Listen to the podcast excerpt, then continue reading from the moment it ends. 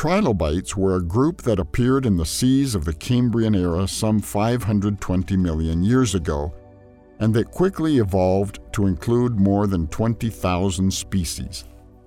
Trilobites populated the planet for 120 million years until extinction finished off many of the species. Trilobites, like modern arthropods, had an exoskeleton that they shed as the organism grew. So many fossils found belong to partial changes of this part of the organisms. The skeleton of a trilobite could roll up for protection.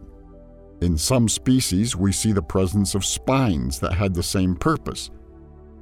The smallest fossils are less than a centimeter in length, and the largest are up to 70 centimeters. The word trilobite comes from the Latin word trilobita, which means three lobes. This due to the fact that their bodies are divided into three parts.